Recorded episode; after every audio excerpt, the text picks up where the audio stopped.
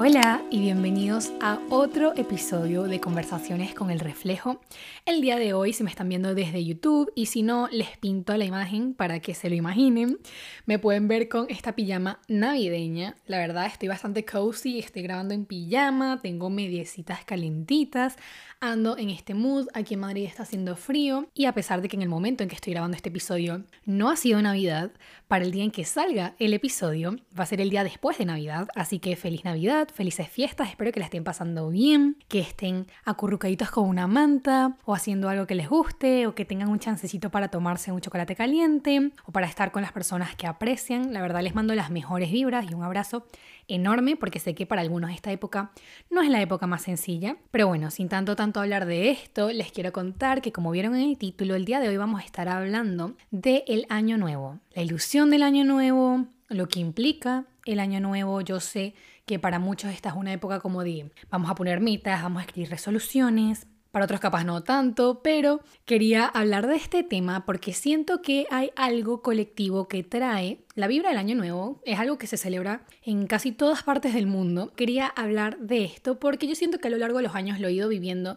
de una forma distinta. Siempre me ha gustado celebrar el año nuevo, pero sí siento que ha ido evolucionando mi perspectiva de cómo recibo el año. Entonces por aquí anoté que yo lo llamo la ilusión del año nuevo, ¿no? Eh, y lo llamo la ilusión por dos cosas. En primer lugar porque siento que la ilusión representa también algo como que a nosotros nos emociona, nos causa esta ilusión casi como de niños chiquitos recibiendo un regalo, nos da inspiración, motivación, nos ilusionamos pensando este año puede ser todas estas cosas increíbles, ¿no? Es una ilusión por eso. Pero al mismo tiempo yo siento que es una ilusión en el sentido de que a veces no nos paramos a pensar que un año, que, hoy sea 2022 y mañana sea 2023, eso es un constructo social. Sí, lleva años, lleva siglos, pero no deja de ser algo que los seres humanos como que establecimos. ¿Quién dice que una vuelta alrededor del Sol significa un año? Y si no fuese porque tuviésemos un calendario, capaz ni nos damos cuenta de que está habiendo como este cambio.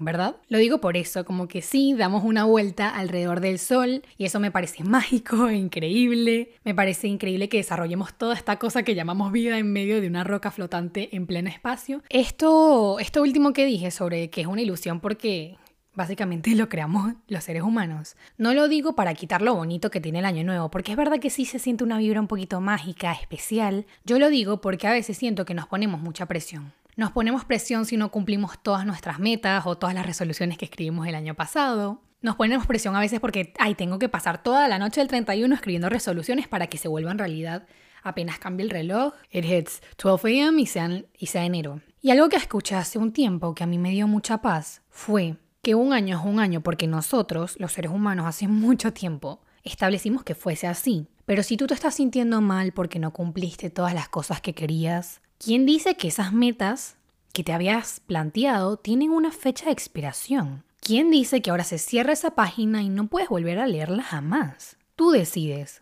cómo se desarrolla tu vida y la mayoría, de hecho, de toda tu vida depende de ti, de tus acciones, de tus hábitos, de tu manera de enfrentar la vida y un calendario no debería determinar todo. Influye, a veces sí, pero no controla todo y esto es lo que quiero que tengamos en mente para el episodio de hoy. El primer punto que anoté por aquí lo llamé, lo titulé Little Steps Over Big Ones. ¿Qué quiere decir esto? Pasos chiquitos sobre pasos grandes. ¿Esto quiere decir que Valeria está diciendo que los pasos grandes no cuentan? No, no, no estoy diciendo eso. Estoy diciendo que a veces nos ponemos una presión muy grande de subir una escalera completa y no nos damos cuenta de la importancia que es dar el primer paso y subir el primer escalón. Básicamente eso es a lo que me refiero. Hay un libro que se llama Atomic Habits que, no me lo terminé, pero ahí está pendiente, lo tengo en mi estante. En este libro, el autor hablaba sobre que si tú te vuelves un por ciento mejor que ayer, cada día, es decir, que cada día te vuelvas un por ciento mejor que el día anterior, al final del año vas a ser 37% mejor. Eso es muchísimo. Teniendo en cuenta que lo que estás haciendo es que cada día estás tratando de ser un por ciento mejor. Un por ciento mejor es algo muy pequeño y diríamos, ay, capaz no cuenta que hoy haya sido mejor en esto. Capaz no cuenta que hoy haya hecho este hábito por un poquito más tiempo. Capaz no cuenta este pequeño paso, pero sí cuenta. Porque si todos los días te vuelves un por ciento mejor que ayer, al final del año vas a ser 37% mejor de lo que fuiste al principio. Y eso es algo enorme y no tuviste que dar un brinco por el Himalaya para que esto se, se hiciese realidad. Yo me he dado cuenta de que a veces cuando das un paso muy grande en una sola, está muy bien. Es increíble que hayas dado ese salto, ese brinco enorme, pero capaz no es sostenible en el tiempo. Porque si todo el tiempo estás tratando de dar este salto masivo, enorme, ta, ta, tan, puedes acabar en burnout. No sé cuál es la traducción al español de burnout, pero burnout es básicamente como cuando ya no das más. Estás tan fatigado que no das más, porque fuiste y fuiste y fuiste. Y como estabas intentando dar estos brincos enormes todo el tiempo, un salto enorme, un salto enorme, te desgastas porque eres un ser humano y este tipo de cosas, este tipo de ritmo, no está diseñado para que tú lo sostengas en el tiempo. Creo que de ahí viene muchas veces la presión que podemos sentir con las resoluciones del año nuevo, que nos ponemos unos saltos muy grandes, que ponemos la cosa enorme y no nos damos cuenta que para escalar una montaña no hace falta dar un brinco desde la base de la montaña a la punta, sino dar pequeños pasos constantes todo el tiempo sin rendirte, descansando, sí, pero sin rendirte. Entonces, a eso es eh, a lo que me refiero, con los pasos pequeños sobre los pasos grandes. A mí no me gusta y he aprendido que, que, no me gusta porque no me lo merezco, no merezco tratarme así, ponerme esta presión masiva, que a veces lo hago sí porque soy un ser humano y caigo en esos patrones a los que estaba acostumbrada, porque soy perfeccionista y porque por más que lo siga trabajando y esté mejorando, sigue siendo algo que con lo que vivo muchos años. Y me he dado cuenta que ponerme esta presión enorme no me favorece, no me ayuda a hacer las cosas mejor, no me ayuda a dar más pasos, más bien he aprendido que si me lo tomo de a poquito y tengo compasión conmigo misma, entiendo que soy un ser humano, que capaz hoy intento dar un paso adelante y echo dos para atrás, porque somos seres humanos, pero que haya altos y bajos no quiere decir que no voy a seguir avanzando. Y me he dado cuenta que si me tomo las cosas con un poquito de compasión, avanzo más. Porque si no, caigo en darme latigazos. No, que soy malísima, que esto, que no lo hice bien y tal. ¿Y eso a quién ayuda? Seamos honestos. Ayuda más decir, ok, Valeria, te caíste, eres un ser humano, está bien, te puedes quedar ahí abajo un momentico, pero mañana te levantas. Y sigues intentando. Y sigues intentando de a poquito. Y créanme que a la larga, a largo plazo, llegas más lejos cuando te das cuenta de que los pasos pequeños siguen siendo pasos, que no son un desperdicio, a veces pasamos la vida pensando, no, pero es que lo que hice hoy no cuenta. No, lo que hice hoy no cuenta. No, lo que haces hoy sí cuenta. Ese pasito chiquito que diste, ese esfuerzo extra que hiciste hoy sí cuenta. Y que otros no lo vean. No quiere decir que tú, que tú lo hiciste, que ese esfuerzo tuyo no sea cierto y no valga.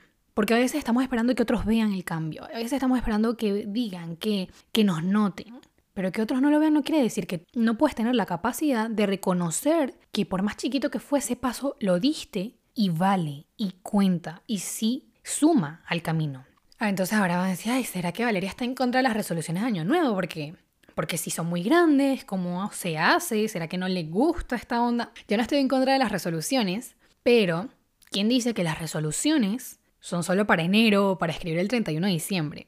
puedes empezar a escribir tus resoluciones en mayo. Y esto es algo que, que tengo muy en mi mente desde hace un tiempo. Digo, pero si a mí me provoca empezar mis metas en mayo, porque en mayo me entró una ola de inspiración, porque en mayo decidí que quería hacer un cambio en mi vida, porque voy a esperar al 31 a anotarlas. No, es muy bonito, obviamente, si tienes metas para el 31 y tal, pero no te dejes limitar solo porque es que este día tengo que anotar todas mis 100.000 metas. No, se puede a poco. Se puede anotar por meses, se puede anotar por épocas. Yo estuve investigando sobre este tema y dije, bueno, me parece interesante y quería hablar como del tema mm, con datos, porque ustedes saben que a mí me gustan las cosas así, a veces más tangibles para que se, se imaginen la cuestión en su cabeza un poquito más claro. Y yo estuve buscando y decía que está comprobado que es más probable que logres una meta si te la planteas. O sea, sí es bueno hacer resoluciones. Y yo esto lo certifico porque yo me he dado cuenta que si yo anoto mis metas y anoto mis deseos, mis sueños, mis cosas, se vuelven realidad. Si las pongo en un vision board en mi pared de fotos y no sé qué, si las establezco y las determino, es verdad que me ayuda a estar enfocada en eso y que se hagan realidad. Por algo soy fan de las to-do soy fan de anotar metas, soy fan de los journals y fan de los vision boards. Sin embargo, Las resoluciones de año nuevo tienen como un loophole, tienen un vacío, que es lo que hace que muchas veces no se cumplan y ya casi se vuelve un meme, un chiste de, ah, no, pero es que las resoluciones de año nuevo no se cumplen, que esto y que lo otro, y no es de por sí que hay, como las escribiste el 31, no se cumplen. Esa no es la cuestión aquí. Yo estuve viendo unos estudios y decía que el 80% de las personas, o sea, imagínense, 80% de las personas no cumplen sus resoluciones. Son cuatro razones principales por las que la gente piensa que sus resoluciones no se cumplen. El 35% de personas dijo que sus metas eran muy poco realistas. Yo después voy a hablar de cada uno de los puntos. Entonces, primera razón, que las metas son poco realistas. 33% de los participantes dijeron que no llevaron un seguimiento de esas metas. No llevaron un tracking, pues, de esas metas. El 23% dijo que se olvidaron que una vez que anotaron las resoluciones se olvidaron de esas resoluciones, no les pararon más nunca. Y el resto de personas dijo que había planteado demasiadas resoluciones. Yo quiero analizar cada una, porque bueno, en teoría, según este estudio, estas son las cuatro principales razones por las que las resoluciones de año nuevo no se cumplen. Y si están aquí, lo más probable es que seguro ustedes quieran que sus resoluciones se cumplan como cualquier persona quiere que sus metas se cumplan. Entonces vamos a analizar cada una de estas. La primera razón decía como que, ah, bueno, no son suficientemente realistas. A mí me gusta ver las cosas más que como realistas, porque yo no soy fan de la palabra realista, es como que, ¿qué es real? ¿Qué es realista para ti? ¿Qué es realista para mí? Yo no soy fan de eso porque a veces la gente se resguarda, pero esto es un tema para otro episodio, porque a veces la gente dice que es realista, pero en realidad es su manera de decir que son pesimistas y se resguardan su pesimismo tras, ay, es que yo soy realista y tú como sueñas eres muy poco realista. No, no soy fan de esta palabra. Me gusta más pensar como que esta resolución, esta meta que escribí, ¿es posible o no es posible? ¿Es posible de lograr o no es posible de lograr? O cómo más bien yo puedo hacer que esta meta que tengo sea alcanzable, sea posible para mí. Por ejemplo, vamos con un tema que yo creo que esta es la resolución más anotada en todas las listas de resoluciones. Si tú hoy no haces nada de ejercicio, no te paras de tu cama a caminar, no te gusta ir al gimnasio, pues no deberías en enero esperar que hay como ahora es enero, yo voy a hacer dos horas de pesas todos los días. Porque eso, la verdad, por más de que sí es posible que tú ahora seas una persona con buenos hábitos de ejercicio y tal, no puedes esperar que tú de un día para otro, simplemente porque cambió la fecha en el calendario, ahora tú entonces vas un montón al gimnasio cuando antes no hacías nada relacionado con el ejercicio. Entonces ahí volvemos a lo que yo había dicho antes, a la base, los pequeños pasos. Si quieres empezar a hacer ejercicio, si quieres ser una persona que a la larga si hace una hora o dos horas de pesas todos los días en el gimnasio, si quieres ser una persona así, tienes que empezar de a poquito. Si no haces nada, pues hoy intenta hacer 10 minutos de algún ejercicio. Entonces, si por una semana logras hacer 10 minutos de ejercicio, capaz la semana siguiente te das cuenta de que sí es posible que tú hagas ejercicio y la subes a 15 minutos. Y así de a poco, porque a la larga eso se va a hacer sostenible. Pero partimos de lo primero. Son pequeños pasos, pequeñas cositas. Y no es esta presión enorme. Entonces, para tus resoluciones, tú no vas a notar, quiero hacer dos horas de pesas todos los días, sino capaz voy a empezar a tomarme 10 minutos después de mi café de la mañana para hacer un ejercicio. Ahí, Ahí la tienes, lo tienes puesto. ¿Y qué es lo que vas a hacer ahí? Empezar a construir un hábito. Lo cual me lleva al segundo punto. Era el seguimiento. Decía como que el 33% de las personas no llevan un seguimiento. Es decir, anotan la resolución, piensan que la quieren hacer, pero no llevan un seguimiento, un orden, un tracking para cumplirla. Por eso es que yo amo tanto los hábitos, porque como con el ejemplo del ejercicio, cuando haces algún hábito, esa cuestión se vuelve parte de ti. Y al hacer que se vuelva parte de ti, tú empiezas a hacerlo casi sin pensarlo, como lavarte los dientes. Tú en la mañana no te debates. ¿Será que me lavo o no me lavo los dientes? ¿Será que sí? ¿Será que no? No, tú agarras el cepillo de dientes, le pones la crema, te cepillas los dientes, ¿verdad? Porque ya es un hábito, está internalizado. Y lo mismo con el resto de cosas que hagas un hábito, como el ejercicio. Si tú todos los días después de tomarte tu café haces 20 minutos de ejercicio, pues se va a volver algo que no vas a debatir. Ay, ¿será que lo hago? ¿Será que no lo hago? Y por ende, como está integrado en ti, ya ni lo piensas, se hace. Por eso el tema del seguimiento es importante porque sí es, sí es relevante que al principio, cuando intentes hacer un hábito, te vayas planteando como una meta, como un plan de acción, de decir, ok, hoy tal hora hago esto. Mi recomendación más grande, más que un seguimiento de, ay bueno, tracking las cosas, es que las metas que tienes las vuelvas hábitos. Detrás de cada persona que logró algo, hay una serie de hábitos que llevaron a que la persona lograra esas cosas. Porque detrás de cada autor exitoso hay una persona que tenía hábito de todos los días sentarse a escribir tantas cosas. Detrás de cada, de cada médico exitoso hay un médico que, que se despertó temprano y lee una serie de papers y va a su trabajo y hace una serie de cosas que lo llevan a lograr ser exitoso. Entonces, esto lo digo porque los hábitos son la base de todo y podemos hacer un episodio más adelante de, hábitos y cómo hacer que los hábitos sí se nos peguen. Pues una vez que los queramos hacer, sí los implementemos y los llevemos a cabo y nos duren en el tiempo. Puedo hacer un episodio de eso más adelante. La razón por la que he estado hablando de esto es porque el seguimiento es importante, pero en mi opinión lo más importante es que tú analices qué clase de persona, qué clase de hábitos tiene la persona que tú quieres ser. Si tú anotaste una meta, una resolución para Año Nuevo, en vez de solo preocuparte cómo llegar a esa meta y cómo tener un seguimiento, pregúntate qué clase de persona tiene esa meta, qué clase de hábitos tienes que tener para lograr esa meta. Vamos con el siguiente punto. El siguiente punto decía que la gente se olvidó, que había un porcentaje de gente que anotó las resoluciones y para el final del año se le olvidó que las había anotado. Y aquí voy. Yo pienso que a veces anotamos cosas que nos parecen importantes porque llevamos una vida escuchándolos. Que si hay, hay que hacer ejercicio, entonces típica resolución de año nuevo. Ay, que si hay que ser una persona más bondadosa, entonces lo anotamos en las resoluciones. No digo que estén mal, yo estoy de acuerdo con que hay que hacer ejercicio y con que hay que ser personas bondadosas. Lo digo es, pregúntate por qué estás escribiendo lo que estás escribiendo en tu lista de resoluciones. ¿De verdad lo que estás escribiendo es una prioridad para ti? Lo que pasa es que a veces anotamos cosas porque las escuchamos, porque son populares, porque es la típica cosa que hay que anotar en las resoluciones, porque las tenemos tan engranadas en nuestro cerebro que ni siquiera nos paramos a preguntarnos si de verdad eso es algo que nosotros queremos hacer. Si de verdad estamos anotando que hay que hacer ejercicio porque nosotros pensamos que es importante para nuestra salud hacer ejercicio, si lo estamos anotando porque es la típica resolución. Y pongo el ejemplo de ejercicio porque es lo que más me viene a la mente, no porque esté en contra, ustedes saben que yo soy fan.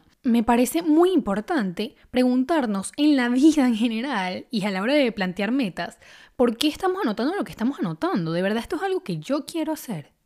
¿O es algo que pienso que tengo que hacer porque todos los demás dicen que debería estar haciendo esto? Porque eso es lo que pasa. A esta gente que anotó sus resoluciones y se les olvidó, probablemente se les olvidó porque no eran importantes, porque tú no te olvidas de algo que es importante para ti. Si una meta es verdaderamente importante para ti, tú la haces una prioridad y buscas el tiempo. Y por eso para mí, perspectiva, una vez hice esto en Año Nuevo, anoté una lista de prioridades. Estas son mis prioridades por el momento. Estas son mis top tres cosas más importantes de mi vida en este momento. Como que te ilumina mucho saber cuáles son tus prioridades. Porque cuando sabes cuáles son tus prioridades, sabes a qué cosas les vas a hacer más tiempo y a qué otras cosas capaz no tanto. Hay cosas por las que tú haces tiempo y lo sacas de debajo de la silla y hay cosas que no son tan importantes para ti y cuando tengas un chance es que las vas a hacer.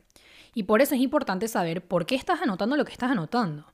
Detrás de cada hábito, detrás de cada meta que sí es llevada a cabo, que sí se cumple, hay una buena razón de por qué estoy haciendo lo que estoy haciendo. Porque si no, ¿qué nos impulsa? ¿Qué nos mueve a hacerlo? Entonces, voy con el siguiente punto, que dice que hay gente que anotó muchas resoluciones y por eso piensa que no se cumplieron. Y yo vuelvo a lo de los pasos pequeños. Tú puedes ir de a poquito cada mes planeando nuevos hábitos y nuevos cambios a medida que transcurre el año. No hay un deadline, no es como que, bueno, para el primero de enero tienes que tener anotadas todas las resoluciones que quieres este año porque si no, no se cumplen.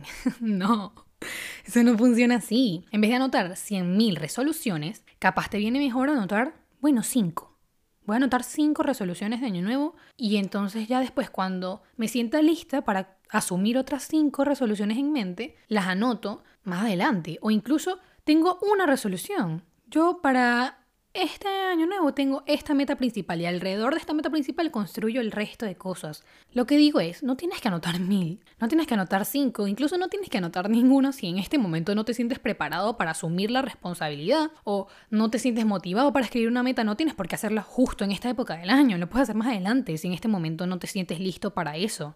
No hay que ceder a esa presión. Bueno, sí, está bien. Capaz ahorita no notaste ninguna, capaz ahorita estás en un proceso o estás en un momento complicado de tu vida o estás sanando algo y sientes que no estás en esa mentalidad de, ay, voy a plantearme metas ahorita. Si no te sientes en esa mentalidad, también está bien.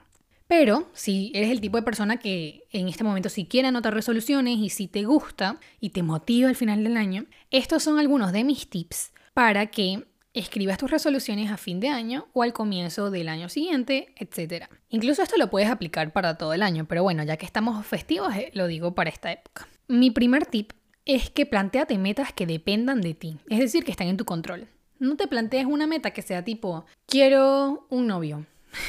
ok, esa no es una meta como tal porque no está al 100% en tu control. Está, digamos que una relación es 100%, 50% tú, 50% de la otra persona. Tú puedes controlar un 50%.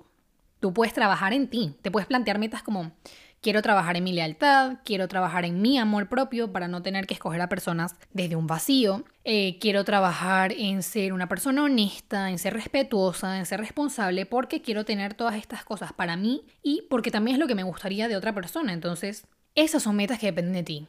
Trabajar en ti, cosas de ti. Es decir, lo que está en tu control. Esa es mi recomendación. Plantéate metas que estén en tu control. Porque hay cosas que no lo están.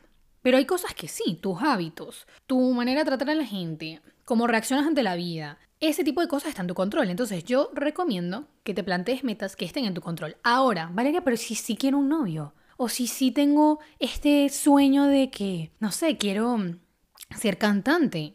Y hay cosas que están en mi control, como trabajar en mi voz, como esto, como el otro, pero capaz hay otra cuestión que capaz es un componente que yo no puedo controlar. Ese tipo de cosas no digo, ay no, no puedes, porque mm, como eso no está en tu control, no lo anotas. Yo anoto por un lado las cosas que están en mi control como metas, este hábito, este otro hábito, y las cosas que no están en mi control, yo creo en Dios. Capaz tú crees en el universo o crees en otra energía.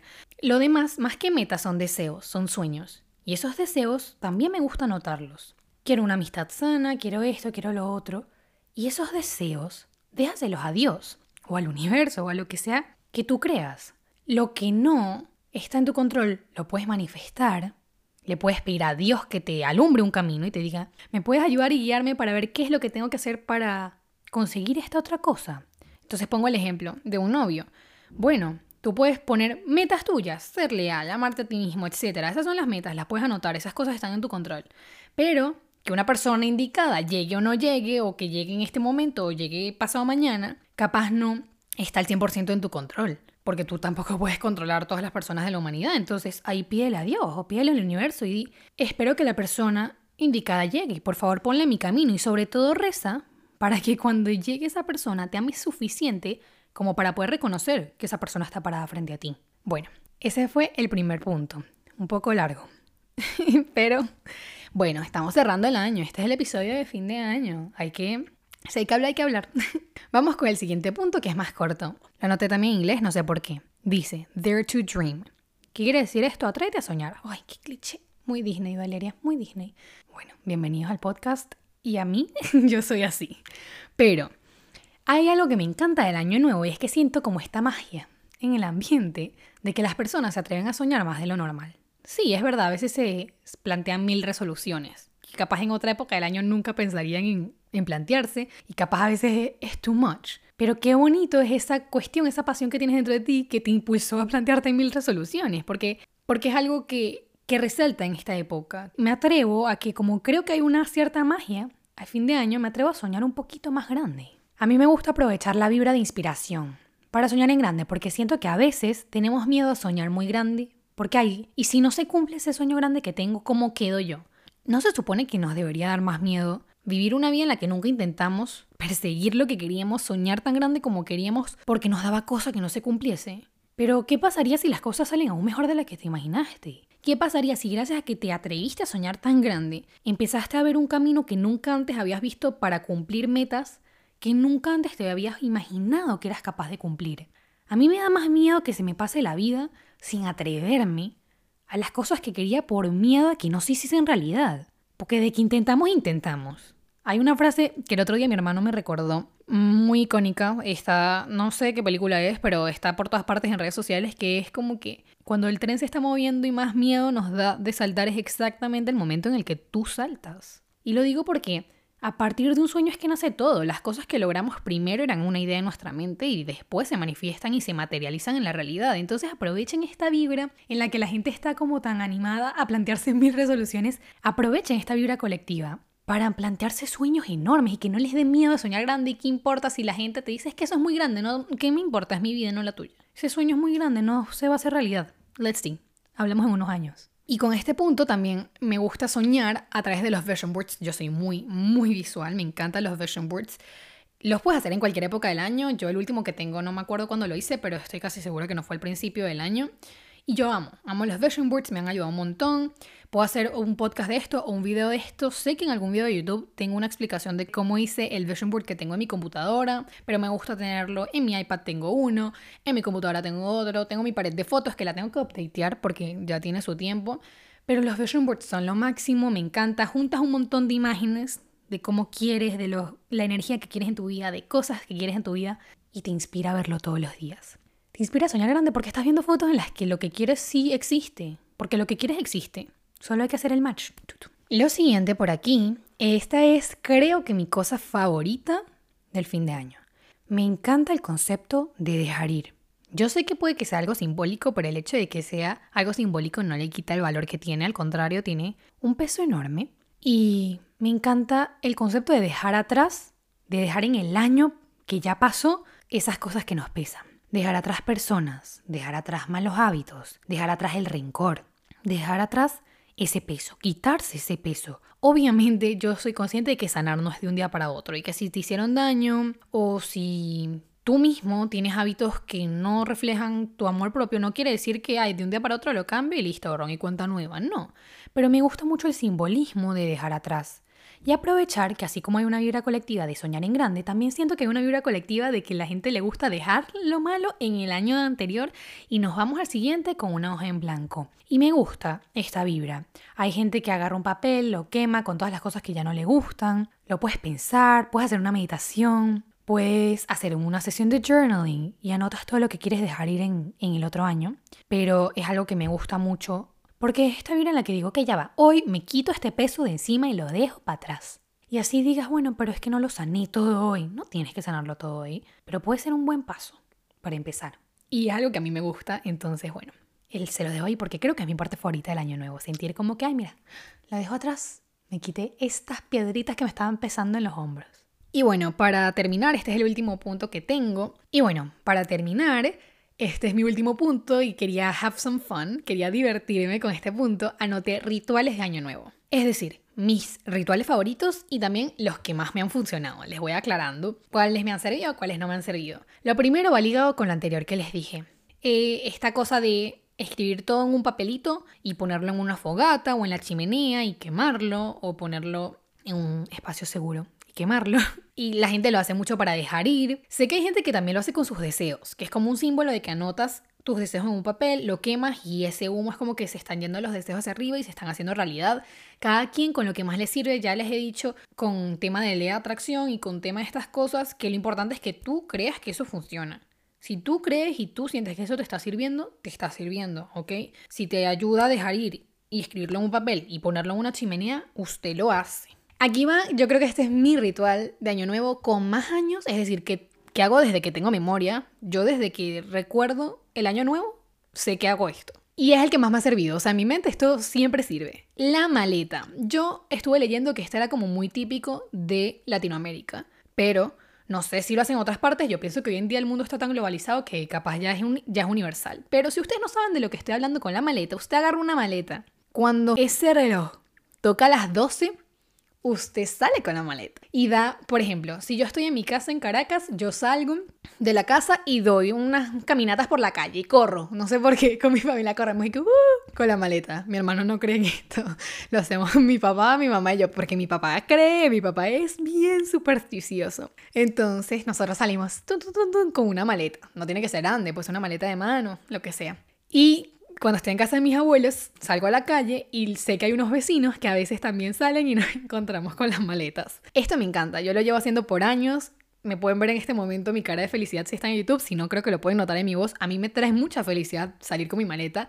¿Y por qué se hace esto? Ah, porque yo no expliqué. Se sale con la maleta como símbolo de que van a venir muchos viajes. Yo salgo con la maleta, a mí me encanta viajar, me encanta salir con mi maleta cuando el reloj toca a las 12, o sea, el reloj toca a las 12, imagínense esta imagen, toca a las 12, normalmente hacemos un countdown, ¿sabes? Como que 10, 9, 8, hasta acá. Abrazamos a cada persona de la familia, y después de eso, yo agarro mi maleta y yo salgo a dar mi vuelta con mi maleta. Y bueno, es mi top top, se las quería compartir. El siguiente ritual de Año Nuevo. Siguiente, Las uvas, las uvas son muy típicas. Eh, yo creo que es de las tradiciones más comunes, me parece. De lo que he escuchado, creo que es de las tradiciones más comunes.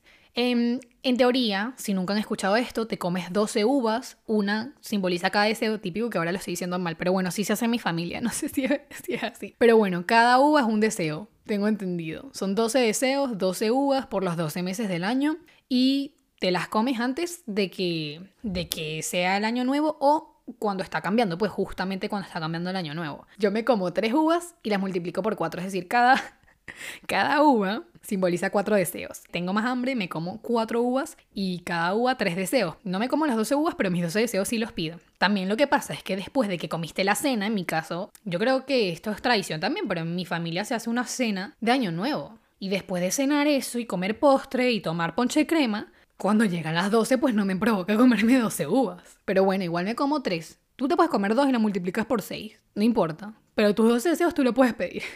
No necesitas las uvas para pedir deseos, pero bueno, este es el símbolo, la tradición. El siguiente es un mail, una carta a ti mismo. Te lo puedes mandar por email o hacer una carta a mano a ti misma. Yo nunca he hecho lo del email, sé que hay como una página y si la encuentro se las voy a poner en la descripción del podcast y sobre todo en YouTube sé que lo puedo hacer, no sé si en el otro lo puedo hacer, pero si lo están escuchando en alguna de las otras plataformas y no ven el link de lo del email, váyanse a YouTube, que en YouTube seguramente sí lo dejo en la descripción. Pero bueno, hay una página en la que puedes como que escribirte un email y te va a llegar dentro de un año o dentro de dos años, según tú pongas el, el tiempo. Yo una vez lo que hice fue con una carta a mano y recuerdo que la escribí de 2018 para 2019 y tengo todo un video en YouTube, fue de mis primeros videos en YouTube, explicando cómo todo lo que escribí en esa carta se hizo realidad.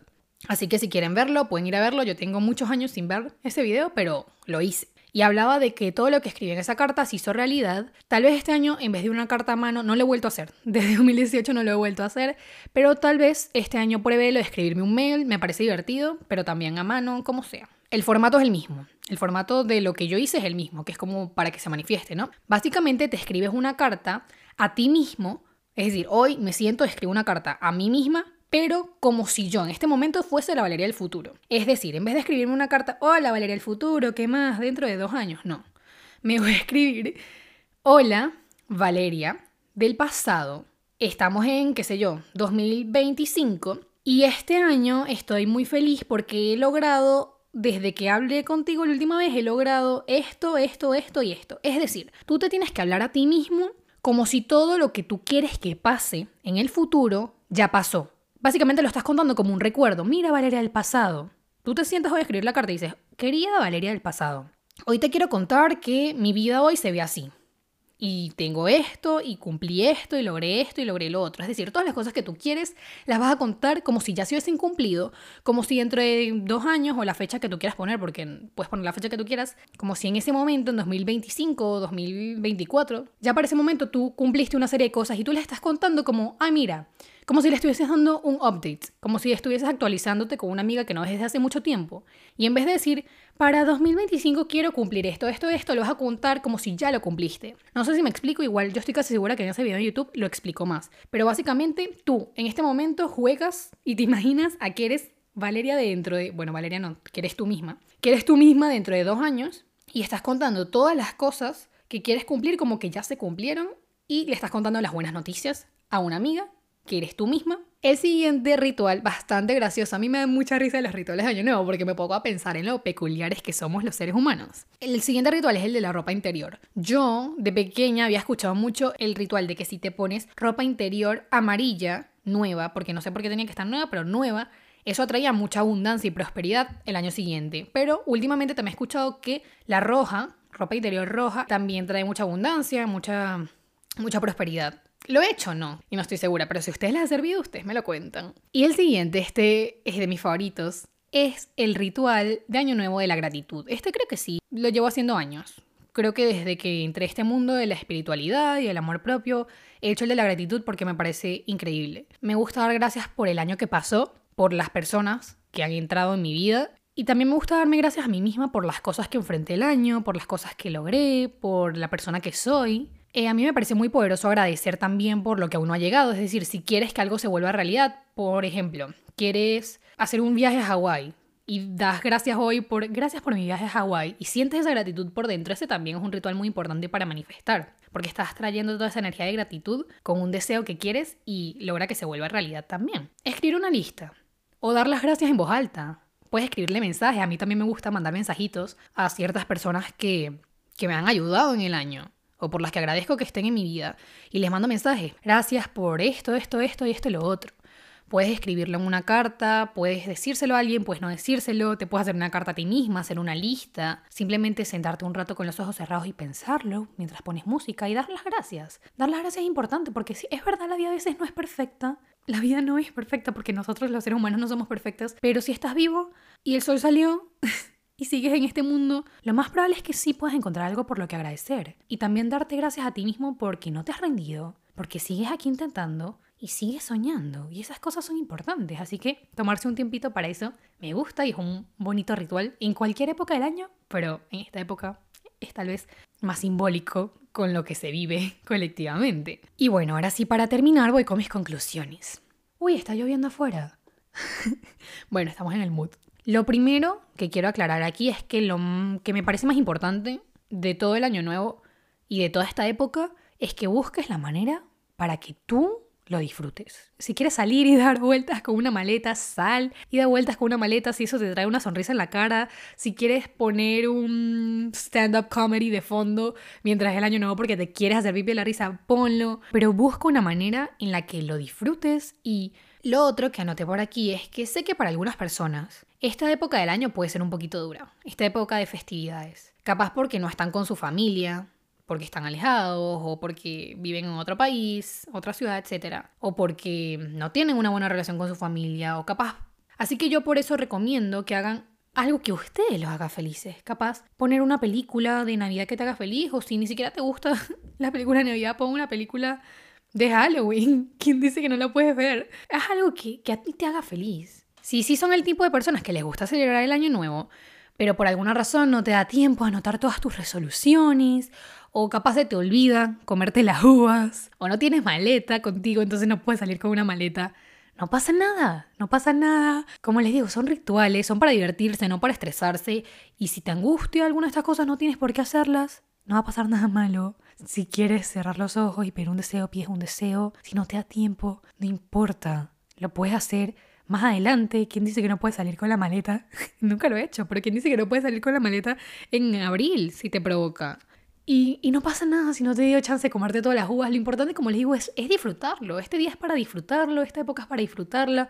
Y estos rituales son para disfrutarlos, reírnos un rato, gozar un rato, compartir un rato con gente que queremos. Y si no te da chance, no pasa nada. Pero para angustiarnos, no. Para angustiarnos no son estas cosas. Porque, como anoté por aquí y lo leo, con el favor de Dios, el primero de enero, ¿saben qué va a pasar? Cuando el reloj marque las 12 y los calendarios cambien al 1 de enero de 2023, lo que va a pasar es que va a salir el sol y vamos a poder volver a intentar.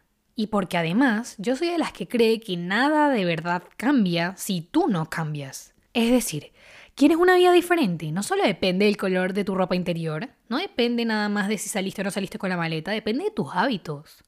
Depende de las personas que escoges que te rodeen, depende de la persona que tú quieres ser, de cómo tratas a los demás, de cómo te comportas contigo mismo y cómo te cumples tus promesas. No solo depende del color de una ropa interior o de si te comiste o no te comiste 12 uvas. Y lo otro, quiero regresar a un punto que hablé al principio, que es que hay que tenerse compasión. No tiene nada de malo caerte, Vamos a darle la bienvenida a este año y cerremos los ojos un momento, a menos de que estén escuchando esto mientras caminan, por favor no cierren los ojos, o si están manejando, por favor no cierren los ojos, pero si están en un lugar donde es seguro cerrar los ojos, vamos a cerrar los ojos un ratito y pensar en que vamos a recibir este año con compasión, diciendo, ¿sabes qué? Está bien si lo intento y me caigo, está bien si me tropiezo, está bien si no me sale bien a la primera. Tente autocompasión. Si usted se cae, usted se levanta. Si usted se cae y se quiere quedar en el piso un rato, llorar, descansar un ratito, lo haces. Pero por favor, te levantas. Después de que hayas llorado lo que tenías que llorar, después de que hayas dormido o descansado lo que tenías que descansar, te levantas y vuelves a intentar porque tú mereces la vida de tus sueños y tú te puedes dar la vida de tus sueños, pero queda en ti. el mejor momento para los nuevos comienzos, por más bonito que sea el año nuevo, el mejor momento para los nuevos comienzos, por más de que sea 31, o si es abril, o si es mayo, o si es octubre, el mejor momento para los nuevos comienzos es ahora. Y nunca es tarde para ser quien quieres ser. Suena muy Barbie, muy Barbie girl, ser quien quieras ser. Pero es verdad. Hay una frase que amo. Amo, ¿saben? Ese tipo de frases que rondan por tu mente y las tienes por ahí y de repente las recuerdas y dices, qué hermosa frase. Hay una frase que yo amo, que se le atribuye a F. Scott Fitzgerald. No estoy segura si es de él, pero independientemente, me encanta. Yo se las traduje porque creo que el original está en inglés, pero la frase va así. Se las quería leer porque me parece preciosa y muy apropiada para esta época. Dice así, por lo que vale, nunca es demasiado tarde, o en ese caso, demasiado temprano para ser quien quieres ser. No hay límite de tiempo. Empieza cuando quieras. Puedes cambiar o quedarte igual. Para esto no hay reglas. Podemos hacerlo mejor o lo peor. Espero que hagas lo mejor posible. Espero que veas cosas que te sorprendan. Espero que sientas cosas que nunca antes has sentido. Espero que conozcas a personas que tengan un punto de vista diferente. Espero que vivas una vida de la que estés orgulloso. Y si no lo estás, espero que tengas el coraje de empezar de nuevo. Yo la amo, me inspira mucho esta frase, me motiva un montón. Y la verdad es que siento que tiene un componente enorme de algo cierto. Me parece que es muy verdadera esta frase. Y yo espero que, que vivan así tal cual, que se tropiecen, que se levanten, que intenten, que vuelvan a intentar, que sueñen en grande, que cometan errores y que aprendan de ellos, que lloren, que canten, que bailen, Espero que se sientan orgullosos de ustedes mismos y que si no lo están por alguna razón, espero que tengan suficiente coraje como para levantarse y decir, pues lo hago de nuevo. Así que, bueno, eso fue todo por el episodio de hoy. Ya para el próximo será, si Dios quiere, el año que viene. Entonces les mando un abrazo enorme a donde sea que estén, un muy feliz año. Un abrazo muy, muy grande, como digo en YouTube, que cuando te vea te lo doy muy feliz año, les mando todas mis buenas vibras, mucho, mucho, mucho amor que espero que en este momento lo estén recibiendo. Y por favor, nunca, nunca, nunca olviden que sin importar si su vida está buena o no está tan buena, tu verdadero valor nunca cambia, porque siempre has sido, eres y será suficiente. Yo los veo o nos escuchamos pronto en un próximo episodio. Un beso enorme. Bye.